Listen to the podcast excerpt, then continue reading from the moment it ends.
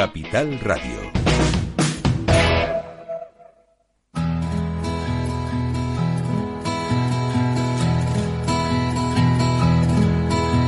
Comienza la caja de Pandora. Al verte sonreír. Al verte sonreír. Un programa especialmente dedicado al mundo de la discapacidad. El niño que ayer fui. El niño que ayer fui. En Capital Radio La 10, cada semana hablamos de aquellas personas que por una causa u otra han llegado a ser dependientes. Lo presenta y dirige Paula Romero.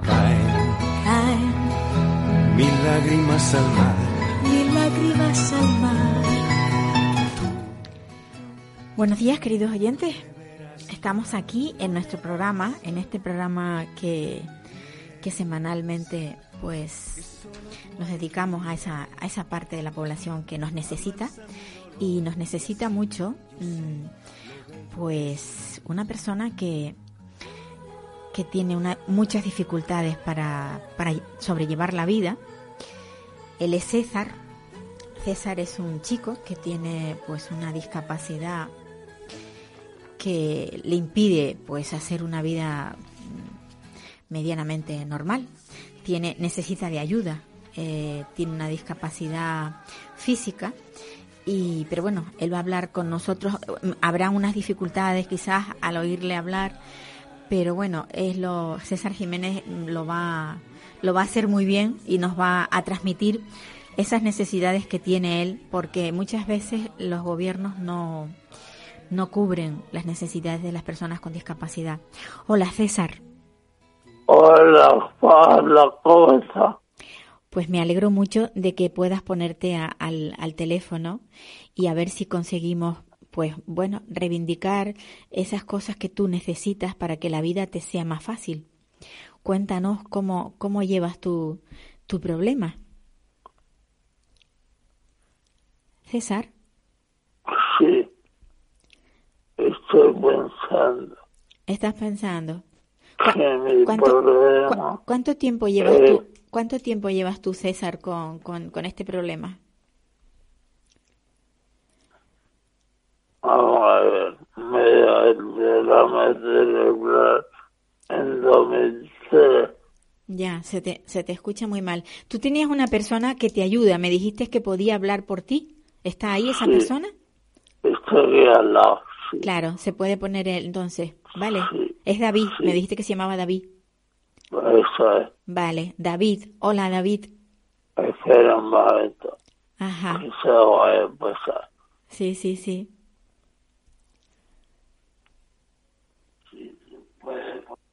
Hola, buenos días. Buenos días.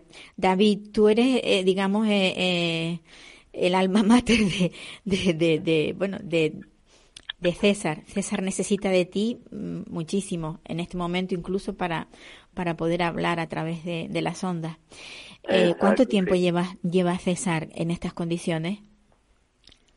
Desde el 2003, eh, cuando tuvo el, Juan, Cuando, saliendo del hospital en 2004. Salió del hospital en el 2004. Ajá. Desde, desde esa fecha es cuando está así. ¿Tú eres una persona que cuida de él eh, de forma habitual o cómo, cómo lo haces?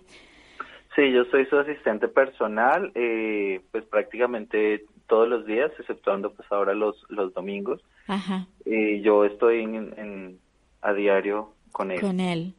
Tú prácticamente te has convertido en su amigo. Sí, sí, ya más, ya llevamos... Más más que eso es mi trabajo. yo- Exacto, sí, soy su, su empleado y pues bueno, ya llevo con él dos años y unos meses. Estupendo. Tú no llegaste a. La, lástima Y pues- que, se, que, se le, que se le escuche muy mal. Pero claro, a través de- del, de la- del, del teléfono es difícil de... Eh, Exacto, David, sí, sí. ¿qué, qué, qué trabajo eh, realizas tú con, con César? Pues mira, mi, mi trabajo básicamente eh, trata en, en asistirle, en, en apoyarle en lo, en lo que él no puede hacer por sí mismo, digámoslo así. Eh, trabajos como, por ejemplo, el digitar en el ordenador, en sus cosas diarias de pues acompañarlo cuando quiere salir a la calle, hacer sus diligencias, al médico, Ajá. Lo que está haciendo ahora mismo. lo que está haciendo ahora por supuesto, me parece. transmitirle de pronto el- lo que él quiere expresar, pues yo soy como, como su voz, digamos. Como su voz. Es un trabajo muy bonito, David. Sí, la verdad que sí, es algo muy enriquecedor y la verdad que de César he aprendido bastante. Pues sí. Y el- en su aseo personal, por ejemplo, tú tienes que ayudarle a que se duche, que se... ¿O eso puede Sí, él hacerlo? En tus asuntos personales, sí, yo le, le colaboro, le atiendo con el desayuno, pues él, hay muchas cosas que él hace por sí solo y otras pues que sí requiere de mi Te apoyo. necesita. Ajá. Eh, eh, este tipo de discapacidad eh, mm, no solamente requiere eh, eh, ayuda, eh, digamos, física como la que tú le prestas, sino ayudas económicas. ¿Tú sabes si, si César recibe ayuda económica por parte del gobierno? Sí, sí, él recibe una ayuda. Ajá, tiene para poder. El, el- lo que tiene ahora mismo César eh, le impide caminar. Exacto, sí. O sea, que él, él va en silla de ruedas. Exacto, sí. Sí, él va en silla de ruedas. Ajá. O sea, que cualquier traslado que tiene que hacer va acompañado de... por ti. Exactamente, sí. Sí, pues dependiendo del el lugar donde vaya, pero sí, normalmente él siempre va acompañado. O sea, eh, César en este caso es un gran dependiente. Sí, sí, él está con una movilidad reducida, debido a eso, pues es gran, gran dependiente. Un Ajá. 96%. Un 96%. Un 96%. Ajá. Exacto. Pero no le ha afectado a su inteligencia. O sea, él está perfectamente de... Sí, él está perfectamente. Es una persona súper inteligente a mi criterio. Qué bueno. Es muy, muy inteligente. qué bueno. No, no, que va. ¿Qué, eh, qué tra- ¿Él te- tenía un trabajo con anterioridad antes de, de sufrir este accidente? Sí, actualmente, eh, antes del accidente, tú tenías un trabajo. Sí, él tenía varios trabajos, me comenta. El último era de profesor. Fue, fue docente, estuvo en- en- como profesor. Ah, qué bien. Qué bien que bueno que fuera profesor, pero qué pena que ahora no pueda realizarlo, claro, no pueda seguir con, con su trabajo. Eh, esta, este trabajo que tienes tú dedicado a él, porque eh, es una plena dedicación, cuando, cuando llega el fin de semana, ¿hay alguien que te sustituye? Los sábados vienes tú y los domingos me busco la vida. Te buscas la vida. Sí, Exacto, los domingos que es el día que yo ya no, ya no asisto, Sí, eh, pues él aquí con, con sus padres a veces son los que le echan una mano solo. o como ha dicho, o como ha dicho que lo he entendido muy bien, se busca la vida. Eh, exactamente. Tiene buen humor, ¿verdad? Sí, sí. Ajá.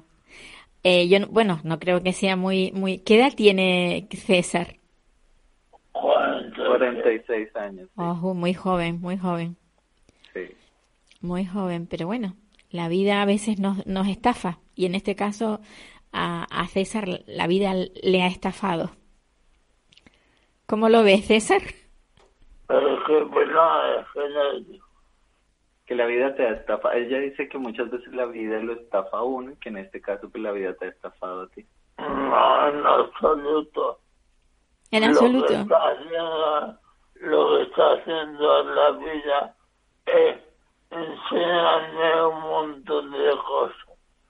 enseñarte un montón de cosas. Pues me, me alegro muchísimo que tomes esa, esa, o sea, es- esa vivencia, o sea, lo que, que la vida te haya producido, eh, o sea, la vida, lo que te ha pasado te haya abierto un mundo distinto, como para poder ver, eh, pues eso, lo, lo que vale estar vivo, ¿eh?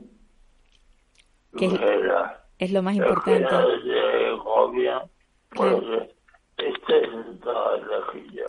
el teléfono. Pues bueno, David, que eres tú el interlocutor más, digamos, más, más claro, por así decirlo. Eh, no, no sé, o sea, pensé que la entrevista iba a ser un poquito más, más fácil, pero veo que es bastante dificultosa y para los oyentes, pues no, pero me alegro mucho de, de haber hablado mm, contigo, por lo menos para saber que, en qué momento, o sea, en qué circunstancias vive vive César. Lo que sí me gustaría, lo que sí me gustaría es que César, eh, si tiene alguna reivindicación, nos las transmita a, través de ti. Vale, sí. Sí, él quería, él quería comentar algo. Dime, Una cosilla. Dile. Un par de cosillas. Dile yo. Por ejemplo, por la ley que hay de dependencia, se olvidaron de que la ley tiene otro nombre. Ah, mira, él quería comentar que la ley de dependencia, que Sí. se han olvidado que tiene otro nombre, Ajá. El nombre completo. o más bien el nombre completo, la ley, Ley de promoción de la autonomía. mal, se llama, atención a las personas en Sí. situación de. ¿Qué- cuál el es? nombre de la ley como tal, ley de promoción de la autonomía, Sí, la autonomía personal de las personas con discapacidad. eh, exacto, Ujú. exacto.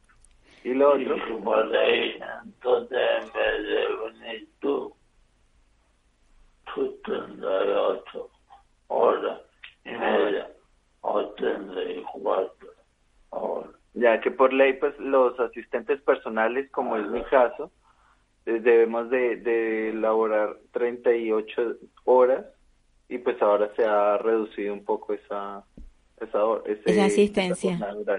Exacto. Bueno, pues eso, eso queda dicho. Se ha reducido, pues no debería de ser así, porque las necesidades siguen siendo las mismas, ¿verdad? La subvención. Económicamente se ha, se ha reducido la subvención Ajá. y pues debido a ello pues hay que hacer ajustes. Él, él, pues esa forma parte de un proyecto piloto pues que va en pro de la, de la vida independiente. Ajá. Entonces, pues esa- esas subvenciones y esos apoyos que mediante la, la, el proyecto eh, pues buscan, Sí. han, han detectado eso de que pues se han, se han reducido y pues notablemente se, se evidencia eso, esas reducciones. Claro, y que no, llega para poder pagar al asistente personal, que eres tú, en este caso. Exactamente. Pues nada, yo espero que esto cambie porque es muy necesario. Fíjate lo necesario que es. Quienes nos están escuchando se están dando cuenta de que para que César pueda transmitir verbalmente sus opiniones necesita de alguien que, entre comillas, traduzca lo que está diciendo, sobre todo cuando es por teléfono. A lo mejor estando personalmente se le entiende mucho mejor. Pero bueno, yo mm, la verdad que quiero disculpar un poco a los, a los oyentes, decirles que, que siento mucho que no, que no tengamos esa, esa nitidez en el sonido, porque es una persona con muchas dificultades. Y, y bueno, que me parece una persona valiente y que, que le deseo todo lo mejor. Vale, Mela, que te, te he escuchado tus buenos deseos y Lo único es que tú sabes que en Andalucía o en España por lo menos Mm. hay un 0,6% de personas con una supuesta asistencia personal. Muy poco, Mientras muy poco. hay 175 mil personas en centros residenciales. Ajá. Pero yo creo que el asistente personal es mucho más importante que las residencias porque tú te sientes mucho mejor en tu casa con, Si con una persona que te ayude. Si ¿Cierto? fuera una ¿Eh? asistencia personal, Vale. de verdad. Pues aquí terminamos esta, esta un poco difícil entrevista, pero me alegro, César, de que seas un luchador y que, bueno, a través de tu, un medio del que seguramente dispones y, y lo, y lo manejas, que es Internet, me imagino que la vida te cambia un poco porque puedes transmitir todo lo que, lo que quieres escribiendo. Un abrazo muy fuerte. David, gracias por, por hacer de intérprete. Bueno, Paula, y, sí. y bueno, desearos mm, todo lo mejor. bueno, igualmente buen día. Buen día.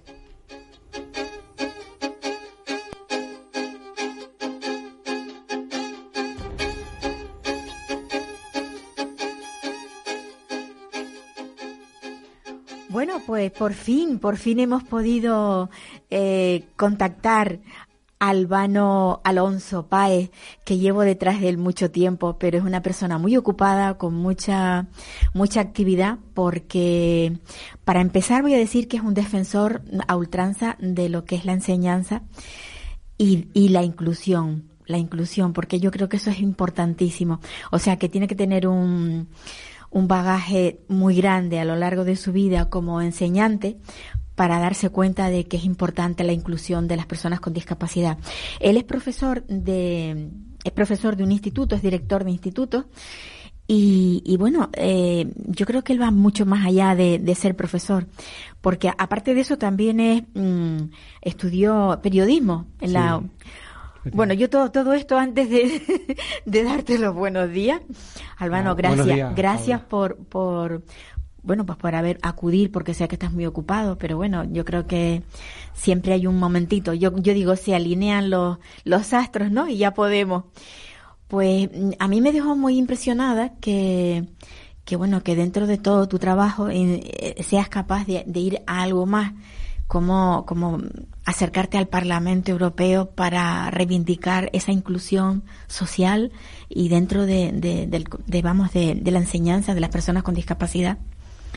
Sí. Yo creo que ahí es donde yo quiero entrar para un poco eh, ahondar en todo esto, ¿no? ¿Cómo, cómo inicias ese proceso de, de, de ayuda, de apoyo? Bueno, realmente, bueno, buenos días, lo primero de todo. Y es un placer estar aquí y, bueno, mm, reitero mi compromiso. Es difícil encontrar un un hueco en la agenda a veces de las personas que estamos con cargos directivos en los centros escolares, pero me parece eh, muy importante poder eh, seguir en los medios de comunicación divulgando y defendiendo lo que tú has comentado, ¿no? Los principios de la inclusión como un derecho eh, para todas las personas, ¿no? Sin De- duda. de las personas con discapacidad.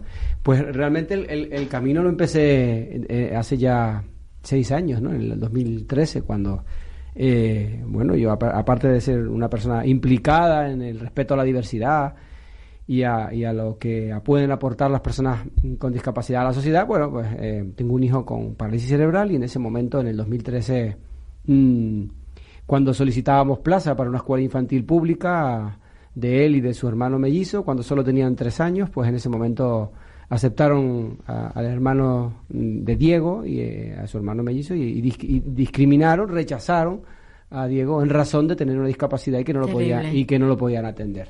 Y a partir de ahí, bueno, iniciamos el camino de reclamaciones, de, peticiones de, de- de intervención a diferentes organismos, y desde el ámbito de San Cristóbal de la Laguna, que era donde vivía en ese entonces, hasta, hasta que el año pasado, después de, en octubre del año pasado, después de seis años, pues lograron hacerme un poquito de caso en el Parlamento, escucharme. eh, además, quería que fuera también mi hijo eh, a esa intervención, porque creo que la discapacidad hay que visibilizarla Sí. y debe estar presente en las instituciones, ¿no? Y, y bueno, no pudo ser, no pude llevarme a mi hijo precisamente porque está escolarizado, pero bueno, sí pude intervenir y, y bueno, y reivindicar mm, no tanto ya que se cierren o, o responsabilidades de heridas del pasado, que se cierren esas heridas de hace seis años, del año 2013, sino que, bueno, que no vuelva a ocurrir ningún caso similar, que a ninguna persona se tiene que quedar fuera del sistema educativo eh, público en razón de, de ningún aspecto y mucho menos de eh, en las personas en especial condición de vulnerabilidad, como es el colectivo de personas con discapacidad. Y bueno, y a partir de ahí continuar en el, continuar en el proceso. Todavía la semana pasada recibí una, una carta donde me recordaban las medidas que han emprendido. Han, desde el Parlamento Europeo le han escrito una carta al, al, al- Ministerio de Educación en España, un poquito viendo a ver cuál es el panorama de la inclusión educativa a nivel nacional, también a las autoridades canarias y, y bueno, estamos en ese, en ese camino. Muchas veces nos tiran de las orejas desde Europa, ¿no? Porque no estamos haciendo las cosas bien en- respecto precisamente al tema de la discapacidad. Y a mí me sorprende que, mm, que tengamos que ponernos, sonrojarnos, porque muchas veces cuando te dicen que no lo estás haciendo bien es porque no estamos pon- poniendo la atención debida. Porque mm, las personas con discapacidad eh, tienen unos derechos, pero generalmente mm, se los saltan. O sea, es como si no existieran. Eh, no sé, nos queda mucho que hacer ¿Cómo lo ves? ¿Cómo lo ves Nos tú? queda muchísimo y nos Sí. queda mucho que visibilizar, que sensibilizar a la sociedad. En el ámbito educativo queda un, un amplio camino de formación del profesorado también para abrir los ojos y entender la discapacidad no como un hándicap ni como una barrera, sino como algo que puede aportar, al igual que cualquier otra característica del ser humano. Nos queda un, un gran camino. Eh, lo vemos en el día a día cuando encontramos barreras y no nos damos cuenta hasta que no eh, podemos acceder a un lugar porque hay una escalera o cualquier otra barrera de carácter arquitectónico, Sí. físico y luego las barreras mentales, que son las más difíciles de erradicar y que son las que conllevan a situaciones de exclusión y de discriminación sin darnos cuenta, como ocurre con otros colectivos. Eh, y en el caso de discapacidad está clarísimo, o sea, las personas con discapacidad en la historia han sido retratadas como personas marginales, apartadas del día a día, Sí. de la vida diaria, colectiva, de Sí, la como vida personas social, inservibles, como- Eso ha sido así en la historia del arte, en la historia de la... Yo, yo en concreto soy profesor de literatura y a veces eh, comento algún episodio, ¿no? De personas Sí. con discapacidad en el mundo de la literatura, del cine, del arte, del pasado, de cómo era- eran siempre retratadas como personas negativas, como Sí. personas, lo que tú comentas, inservibles, como personas que Sí, había que mantener aisladas y no visibles. Por suerte los tiempos han cambiado, por suerte está en vigor la Convención de, de Defensa de los Derechos de Personas con Discapacidad y por suerte España la ratificó. Lo que pasa que es lo que tú dices, a veces eh, parece que las instituciones eh, a nivel nacional lo que hacen es ratificar este tipo de acuerdos y convenios de las Naciones Unidas simplemente para quedar bien de cara a los colectivos que lo solicitan, pero luego en la realidad, bueno, lo- sigue habiendo bastante dejadez, Sí. La- las cosas van muy lentas y bueno, casi que esperamos a que sea el otro el que viene detrás de nosotros, el que va a gobernar detrás de nosotros, el que arregle una situación que es complicada de arreglar, pero como no hay voluntad y siempre se deja para al final en, la apuesta por el aumento de los recursos, pues al final van quedando ahí, ahí, ahí, ahí, ahí van pasando los años y, ya llevan ya pues, muchos años la convención aprobada en España y el artículo 24 se incumple continuamente, se incumple por el simple hecho ya de raíz de que las personas con discapacidad, con determinadas discapacidades, son excluidas y son apartadas del sistema y son eh, llevadas a centros de educación especial porque, porque allí se considera que se les atienden mejor cuando hay que atenderlos bien, con todo lo que necesitan, con todos los recursos que necesitan, porque así lo dice el artículo 24, en los centros ordinarios junto al resto de niños y niñas. Con una buena dotación. Con una claro. buena dotación, claro. el Y- problema es que te encuentras con que un profesor no puede no puede abordar todo lo que tiene porque es un solo profesor para lo- a lo mejor para para no sé cuántos niños pero muy muchos niños para un profesor solo. Ya ocurre con la enseñanza normal cuando las cosas se complican mucho más dentro de la enseñanza especial. Mm, yo yo no sé si hay muchos padres que opinan que la que, que es bueno que hayan centros para personas con discapacidad y que los más ligeros pueden integrarse en el tú como profesor cómo lo ves Sí, con las circunstancias actuales es imposible. Va a decir realista. Yo apuesto por la inclusión Sí. y apuesto por una progresiva eh, supresión de los centros de educación especial y aulas en clave y por la normalización de la escolarización de las personas con discapacidad. Apuesto porque ese es el futuro y ese es el horizonte al que, al que tenemos que llegar. Pero con las circunstancias actuales, imposible. Imposible, es lo que tú comentas. En las aulas, en Canarias en concreto, las ratios están de 30 alumnos por aula, en secundaria, 25 en primaria, o sea, a tope. Y, y la diversidad es muy grande. Ahora la diversidad que provoca, bueno, la, la inclusión de las personas con discapacidad en las aulas, se le une la diversidad que acarrea, por ejemplo, el tratamiento de, de, de- de otros colectivos, ¿no? LGTBI en las aulas que, y, y ese tipo de atención que también requiere sensibilidad y formación del profesorado. Por otro lado, el alumnado inmigrante que empieza cada vez a escolarizarse más, eh, estos chicos y chicas que vienen en pateras a Canarias cada vez más y que como son menores de edad, menores de 16 años, tienen que ser escolarizados y que ni siquiera saben hablar español. Con lo cual, estos chicos también sufren situaciones de exclusión Claro, en las claro. aulas. Y todo eso se une en un patiburrillo educativo en el que al final los profesores y los equipos directivos y los centros aglutinan todo. Con las circunstancias actuales y con, y con los recursos que se está destinando ahora mismo a educación en Canarias y en España, yo no, yo no creo que sea posible ahora mismo la inclusión, pero sí que creo que es el camino al que debemos llegar. A mí me sorprende, eh, por ejemplo, llevo mucho, muchos días sorprendida con el tema de, de este rechazo a esa. Yo es que no le quiero dar el nombre que ellos le dan. Yo pienso que es un rechazo a, bueno, a, comprender que hay una diversidad y que los niños tienen que saberlo. Entonces, mm, este, esta facción, digamos, de, que está gobernando en determinadas comunidades y demás, que está poniendo trabas para que se aprenda que la diversidad existe, y entre, entre esas charlas que se dan, también se habla de las personas con discapacidad.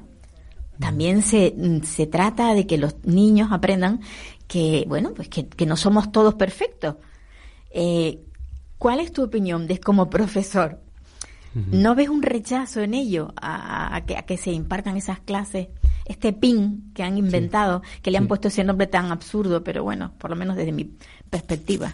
Sí, sí, eh, esta censura, PIN, veto, en fin, dependiendo de quién se refiere a ellos, lo llaman de una manera u otra. Ah, mm, lo, que está claro es una cosa, eh, mm, hay siempre, desde la ilustración hasta la actualidad, el sistema educativo y el Estado se han encargado de paliar las dificultades, los defectos, las carencias que tiene la sociedad. Eso siempre ha sido así, desde la ilustración hasta actualmente en el mundo occidental. Eh, bueno, el problema está en que no llegamos a consensos y acuerdos sobre cuáles son los problemas que tiene el mundo actual y en concreto España, ¿no? Eh, y que dependen de quién gobierne y que por lo tanto los sistemas educativos y las leyes educativas siempre irán a tenor de lo que el que esté gobernando de turno piensa sobre cuáles son los problemas de la sociedad. Hay evidentemente un claro desconocimiento y, un, y, un, y una falta de respeto, incluso me, atrevería yo a decir, de, así lo veo yo, ¿eh? hacia, hacia los colectivos que a través de la historia han presentado mayores situaciones de marginación y de exclusión. El de la discapacidad es uno de ellos. Está claro que si queremos educar a los chicos y chicas de hoy en día para que el día de mañana sean respetuosos con la diversidad, sean tolerantes, sean inclusivos y tengan mentalidades abiertas, capaces de convivir en paz, en armonía y con, y con valores fundamentales que están recogidos ya en la, en la Constitución. Tenemos que incluir ese tipo de, de enseñanza que es transversal y que es totalmente constitucional en las aulas. Todas aquellas personas que crean que es malo educar en la diversidad en las aulas y que lo que tienen que hacer los profesores es dar clases de lengua, de matemáticas, de historia, exclusivamente con un modelo y una perspectiva simplemente historicista, academicista, eh, está muy equivocado por cuáles son las necesidades del mundo moderno. Lo vemos todos los días, las situaciones de racismo, de homofobia y de, y de, rechazo al otro simplemente porque piensa diferente o es diferente. Entonces, mm, los males de la sociedad yo creo que están claros cuando salimos todos los días a las calles y vemos problemas de convivencia relacionados porque el otro piensa diferente a nosotros. Creo yo que los sistemas educativos tienen que eh, buscar consensos, acuerdos, tienen que los partidos políticos deberían ponerse de acuerdo en cuanto a que a los chicos y chicas hay que educarlos en un pensamiento crítico, constructivo y que los haga mejores ciudadanos el día de mañana. Eso no tiene por qué dar lugar a que se deje de dar las materias tradicionales, sino que esas materias tradicionales en sus contenidos pueden incorporar a la vez que se da lengua, matemáticas, historia u otras asignaturas, puede incorporar esos eh, contenidos de manera transversal y convertirlos también como parte de las situaciones de aprendizaje que trabajamos en las aulas. Y, yo creo que ese tiene que ser el camino y buscar consensos, buscar acuerdos, que yo creo que todo el mundo mm, ve claramente que la crispación política cada vez es mayor, que la división cada vez es mayor y eso luego se proyecta en lo que nosotros vemos a eh, en los chicos y chicas a los cuales en las aulas les enseñamos a hablar, a debatir, a respetar los turnos de palabra, a escuchar. Y sin embargo mm, flaco favor eh, hace, hace, el Parlamento hace el Parlamento Nacional el Canario el Europeo cuando cuando lo que vemos son disparates faltas de respeto y que incluso una presidenta del Congreso como ocurrió si no recuerdo mal el año pasado tú tienes que echar o llamar al orden continuamente o expulsar del Parlamento a un, a un diputado. Eso es vergonzoso. y, y, la verdad que cuando oyes a algunos ciudadanos decirles a algunos políticos que lo que deberían hacer es volver al aula o, volver a recibir clases, pues aprender educación. O aprender educación y civismo, pues, pues por ahí van los tiros. Pues sí, la verdad que sí. Yo, centrándonos en, el tema de la, de la discapacidad, mm, son tantas las, las carencias que hay, no solamente ya a nivel educacional, sino, sino cuando, bueno, cuando ya estos chicos terminan la, la enseñanza obligada, porque claro, llega un momento en que eh, ya no pueden, no pueden seguir adelante. Que, que, ¿Cuál es tu pensamiento sobre qué hacemos con los chicos cuando ya terminan pues esa EGB, digamos, que adaptada y que luego no hay empleo, no hay sitios donde ellos puedan seguir teniendo, mm. eh, sintiéndose útiles a la sociedad, porque dependiendo también del nivel intelectual que tengan, comprenden muchísimo. Eh, ¿Cuál es tu visión? Tú, tú como padre ahora, como padre, ¿cuál es tu... A ver, ¿Cómo, cómo lo ves tú? ¿Cómo Lo- ves tú el futuro? Lo primero de todo es que a las familias a los alumnos no se les debe engañar con las adaptaciones curriculares y con los estigmas y con lo- las etiquetas que se les ponen a los chicos para Sí, que pero se les pone. avancen en, en la etapa escolar eh, con determinadas adaptaciones curriculares que en vez de tratarlos con su en la diversidad lo que hacen es marcarlos y al final son chicos que no pueden ni siquiera titular, con lo cual muchos de ellos ni siquiera titulan en la enseñanza secundaria obligatoria. Por suerte, la- parece ser que la, la- la futura reforma educativa, cuando se apruebe, eh, va en la línea de que con las adaptaciones curriculares puedan titular con normalidad. Bien, una vez terminan la enseñanza obligatoria, que eso sería lo deseable, que el éxito Sí. escolar alcanzara a toda la población, incluso a, a estos sectores que han sufrido más marginación y más fracaso escolar. Eh, bueno, mm, que la formación profesional y, y la incorporación al mundo eh, empresarial tuviera las cuotas correspondientes y, y- el reconocimiento y, los beneficios fiscales correspondientes para que pudieran contratar a personas con discapacidad. Yo creo clave, efectivamente coincido contigo, Paula, en ese momento en el que una persona con discapacidad acaba sus estudios y luego tiene que acceder al mundo laboral o de, o de- o de- o la universidad y ahí empiezan todavía más trabas. Incluso sienten muchas veces muchos chicos y chicas y familias que se les ha regalado el título y que luego ese título no sirve para nada.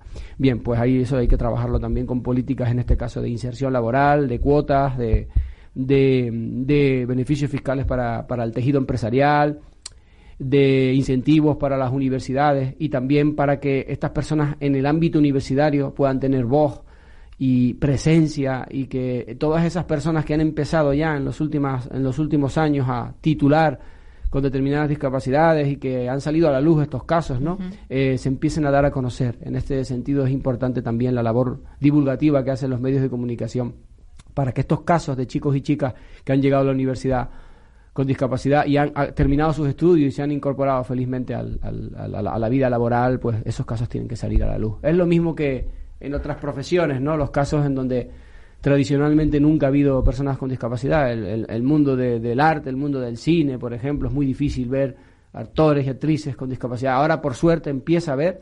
Antes, en las películas antiguas, veíamos que el papel de un, de un chico con, para- o chica con, con- con ceguera o con cerdera o con parálisis cerebral lo interpretaba un actor sin discapacidad que tenía que simular que tenía la discapacidad. Eso es algo completamente absurdo cuando hoy en día puede haber actores, actrices y otras profesiones en donde sí haga falta precisamente destacar y visibilizar. Y por eso es por lo que yo apuesto por la educación inclusiva. Si los chicos y chicas siguen siendo apartados en, en aulas en clave o en centros segregados, ahí no se va a ver a las personas con discapacidad, no, se va a ver y lo que no y lo que no se ve no existe. No existe. Y- y tiene que visibilizarse y a esos chicos no solo meterlos en el aula, sino darles protagonismo y buscar qué es lo que pueden hacer y qué se les da y qué les gusta y cuál es su potencial. Pues yo me niego a pensar que hay un ser humano que no tenga, que no le guste nada o que no se le dé hacer nada eh, o, o que no tenga sensibilidad, simplemente sensibilidad. Y ya con buscando cuál es ese punto sensible de esa persona, eh, ese punto sensible de esa persona hay que explotarlo.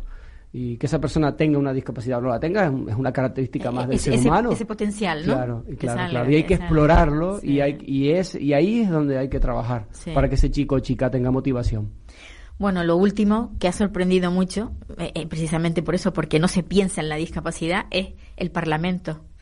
Ahora tienen que adecuarlo para que uno de los diputados pueda acceder y hablar como hablan como, como el resto. Entonces eso es algo como muy triste porque llevamos muchos años ya eh, en democracia como para que eso se hubiera planteado y ahora pues se van a hacer los gastos para Sí. adecuarlo. Me parece fantástico. Sí, a mí también. A mí me parece fantástico, pero bueno, que ya es hora de que, de que nos representen en algún momento pues personas con eso, con una discapacidad. Evidentemente no es intelectual porque a lo mejor no pudieran llegar a ese, a ese punto, pero bueno, con una discapacidad física como la que tiene este, este parlamentario, yo chapó por él, por llegar a donde ha llegado y sobre todo la suerte que hemos tenido de, de, de que ahora se nos, se nos abra otro mundo. Yo desde este desde estos micrófonos lo que hacemos semanalmente es tratar de que la gente entienda que la discapacidad no pide permiso. Es una frase que tengo muy cansada y muy manida, pero que es la real. O sea que me alegro muchísimo, Albano, de, de haber contactado y, y bueno, espero que no sea la última vez, Ah. que tengamos más tiempo, ¿no? Para, para poder hablar. Bueno, ¿y, y, tu, ¿y tu niño cómo va? Pues Por mi- último.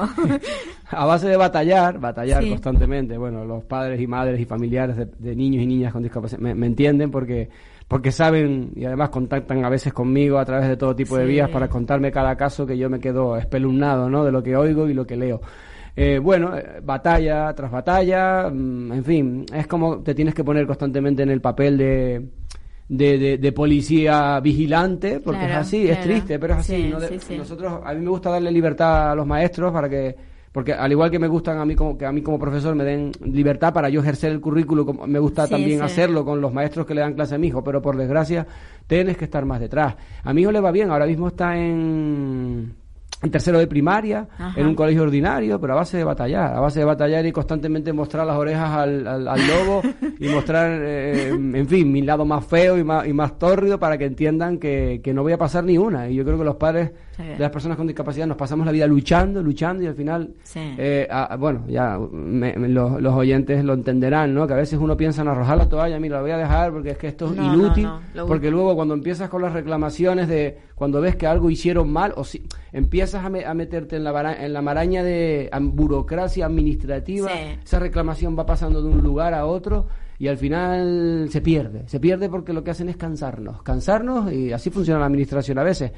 Eh, papeleo, papeleo, fíjense ustedes que el caso de mi hijo lo denunció en 2013 y ahora estamos en 2019, ya mi hijo han pasado seis años, ya él, a- a- ya él es casi, casi ya un adolescente, cumple nueve años la, la próxima semana y, y, y cuando este era un- prácticamente un bebé de dos años y pico y seguimos detrás y yo no pienso dejarlo y, y voy a estar detrás. De hecho el otro día ya le insistí en una carta al, al- al- al Parlamento Europeo para que me mantuvieran informado de las medidas que tienen previsto tomar, ya no por mi hijo, sino para, para que garanticen desde fuera que España, ni Canarias, ni otra comunidad autónoma incumple los derechos de la, de la, de la educación inclusiva recogidos en la Convención. Pues ahí queda. Ahí queda. Pues nada. Un poco de...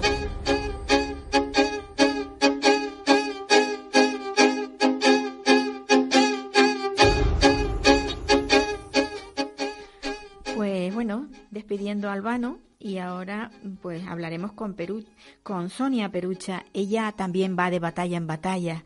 Es una mujer, en este caso era un padre, ahora es una madre, quien nos va a hablar de, de bueno, de cómo es su, su lucha, porque ya está presidiendo una asociación, una asociación que se llama APASU, eh, desde Valencia, bueno, para ser exacto, desde Sueca.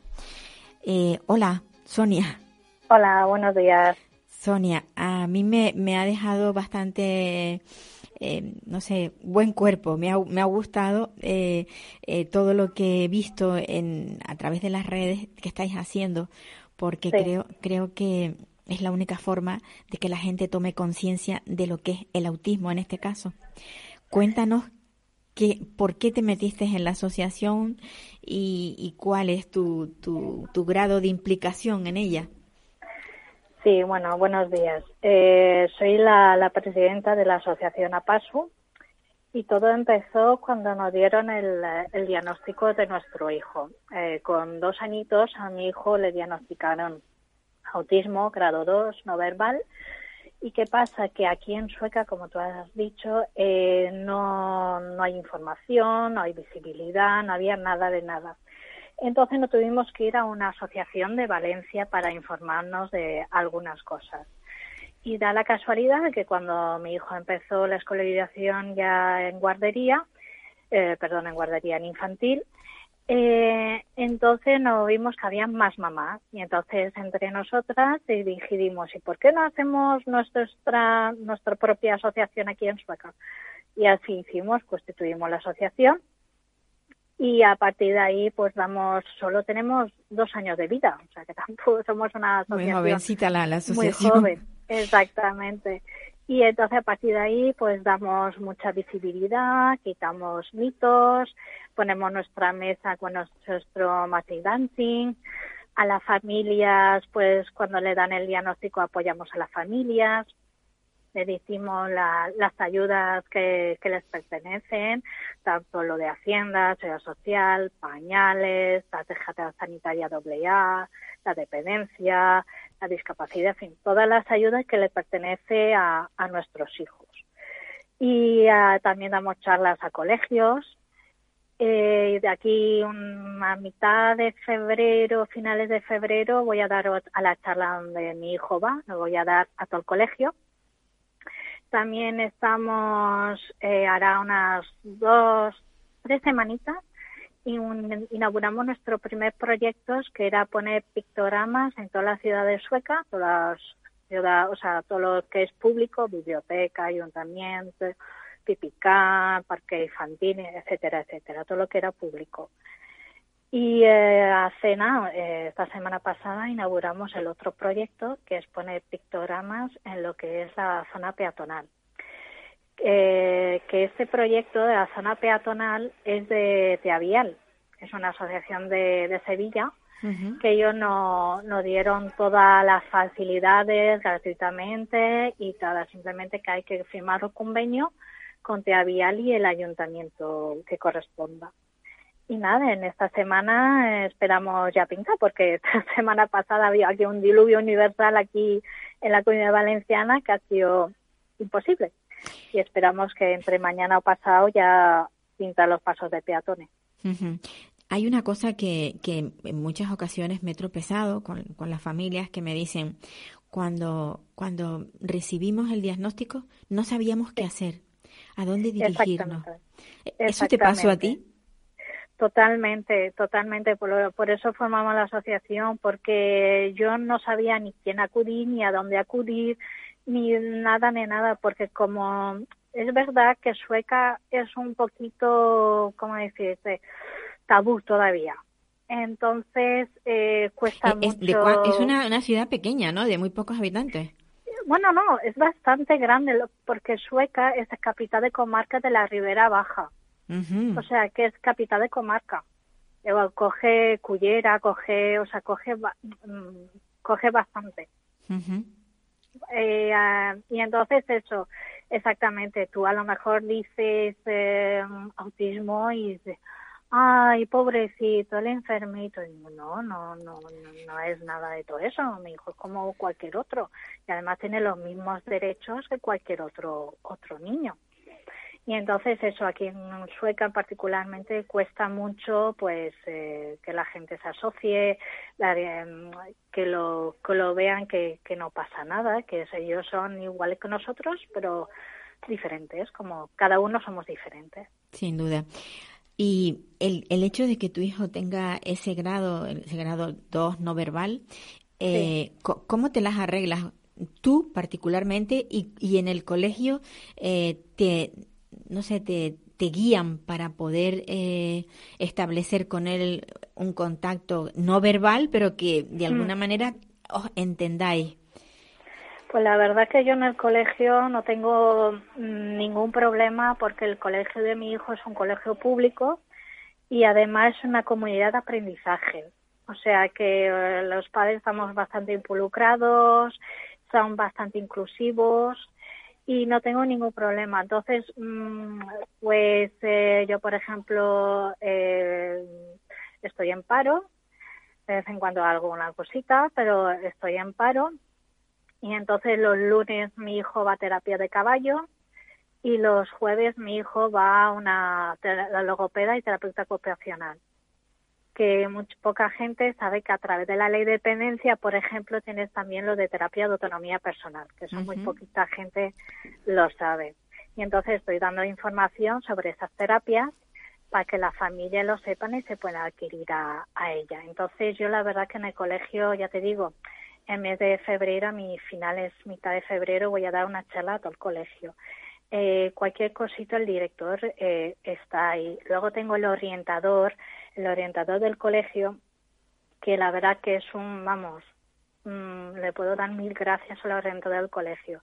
El año pasado hicimos una, él todos los años suele hacer unas jornadas socioeducativas y como ve que nosotros somos, estamos bastante implicados, nosotros le, le dijimos hacer una, una jornada socioeducativa, pero sobre, sobre inclusión, que se ha puesto la ley más sobre la inclusión, que me parece perfecto y es lo que debe de hacerse.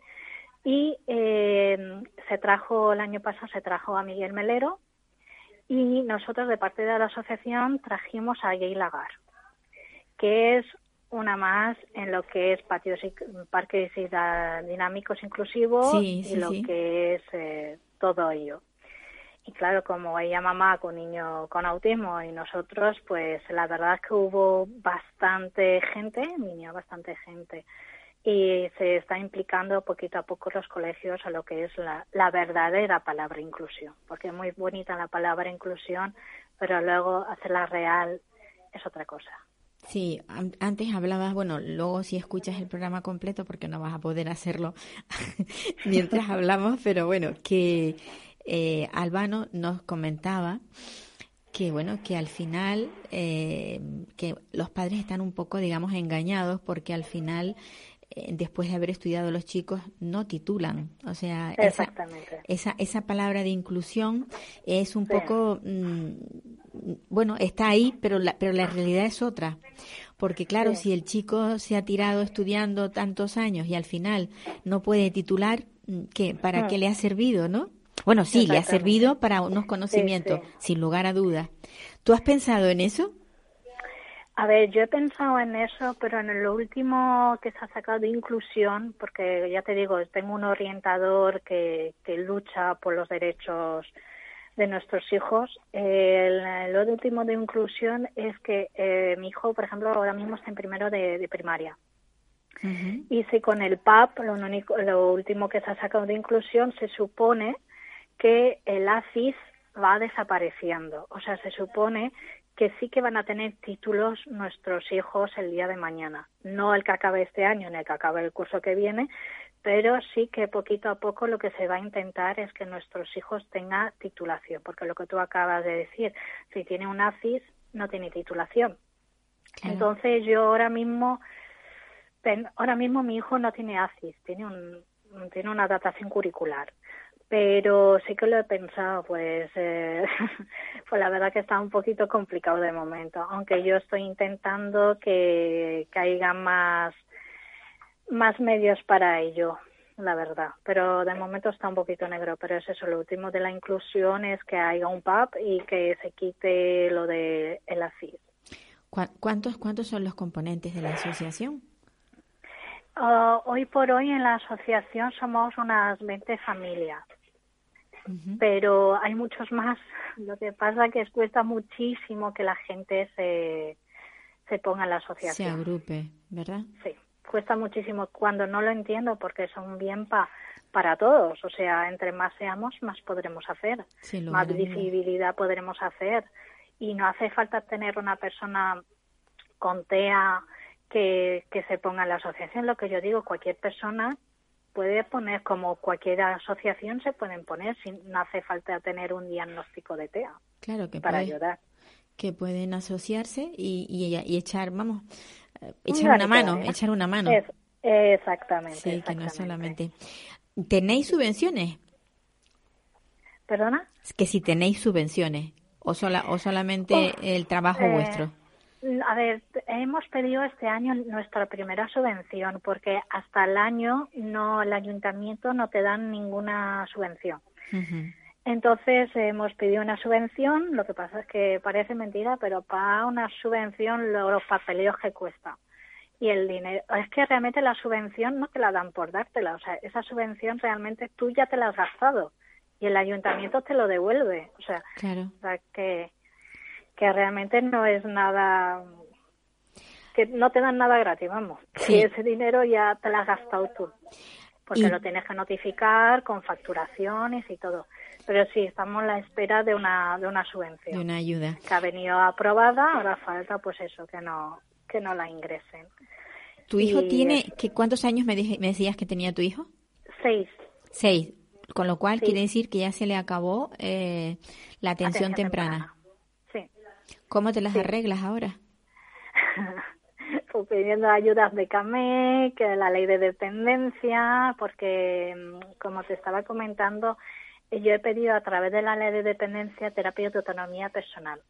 Que mi hijo tiene grado 2 en la ley de, dependencia, entonces eh, estoy esperando, pues eso, en esta, supongo que en el mes que viene ya me vendrán que me darían por grado 2 de la ley de dependencia para terapia de autonomía personal, me darían 420 euros todos los meses. Que eso muy poca gente lo sabe sobre esa ayuda. Y entonces, pues digamos que a través de, la ley de dependencia, pues más o menos tendría pagadas sus terapias. Porque a mí me cuesta al mes 480 euros, lo de, mm, lo de caballo, logopedia y terapeuta ocupacional. Y esa ayuda de la terapia de autonomía personal a través de la ley de dependencia nos enteramos gracias que es una persona que también se mueve mucho a través de, la persona con diversidad funcional, es Sandra Casas, una abogada, que es bastante conocida aquí en la comunidad valenciana y, todo. Y además mi hijo con seis añitos, ser un niño no verbal, hace cosa de dos años está empezando ya a decir mamá por primera vez. O sea, que, has logrado con el, con el, con la terapia, has logrado que avance. Exactamente, o sea que no todo es mm, malo, o sea que hay que ver también la cosa de la positividad de las cosas, con mucho trabajo, mucho esfuerzo y mucha dedicación se consigue las cosas. Ya te digo, mi hijo a decirme a mí, ah, ah, ahora ya me dice mamá, igual que a mi marido ya le dice papá. Entonces, Qué alegría, ¿no? Qué alegría. Uy, muchísimo, no te puedes ni imaginar. Sí, sí, sí, me lo imagino. Sí, y, eh, y ahora estoy intentando hacer que haga frases sencillas, pero que haga frases. Por ejemplo, mamá, quiero chocolate, ¿quieres chocolate? Y entonces me tiene que decir sí. O sea, ya estoy, ya estoy consiguiendo también que haga frases.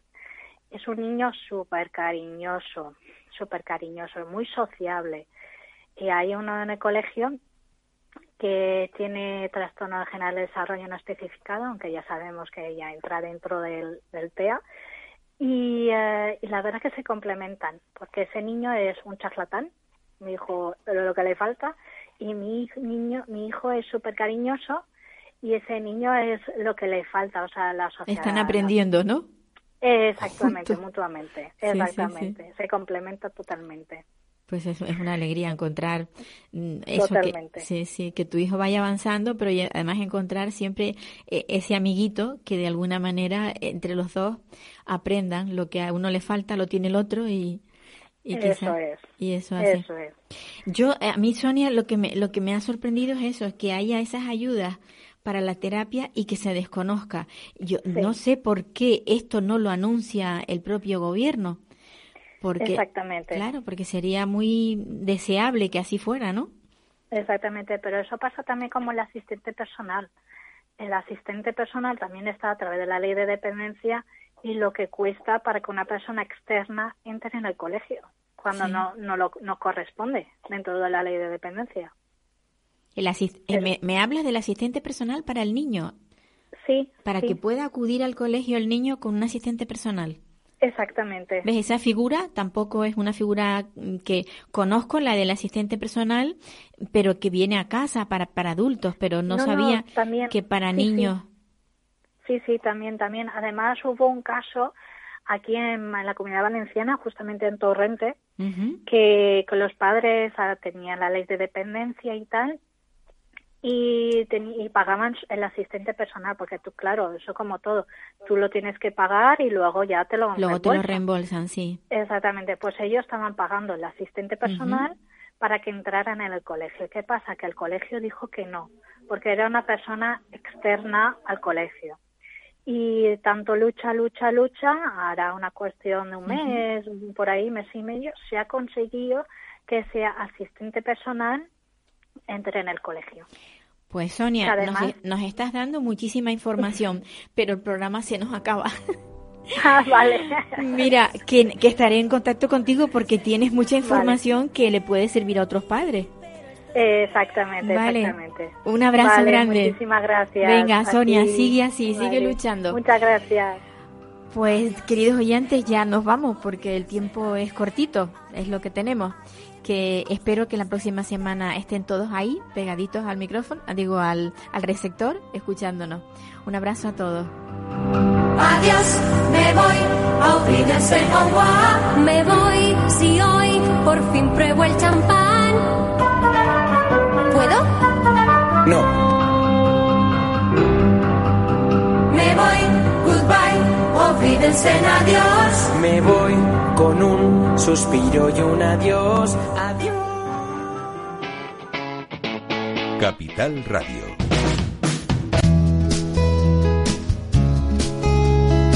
Capital Radio. Música y mercados.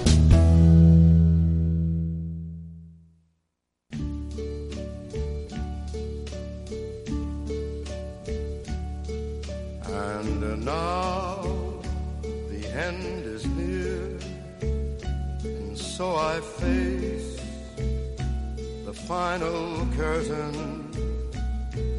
My friend, I'll say it clear, I'll state my case, of which I'm certain. I've lived a life that's full. I traveled each and every highway and more, much more than this. I did it my way. Regrets, I've had a few, but then again, too few to mention. I did what I had to do, saw it through without exemption. I planned each charted course, each careful step along the byway and more, much more than this, I did it my way. Yes, there were sure you knew when I bit off more than I could chew. But through it all, when there was doubt,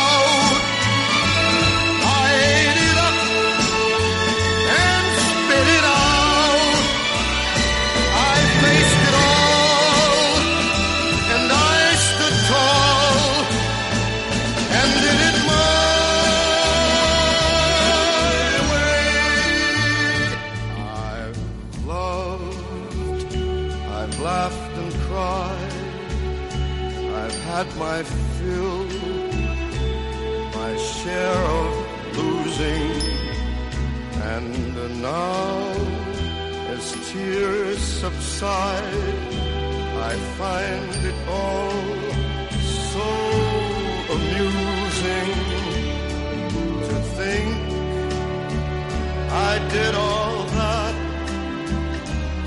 and may I say, not in a shy way.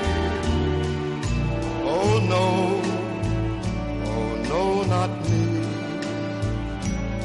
I did it my way. For what is a man? What has he got? If not himself, then he has not to say the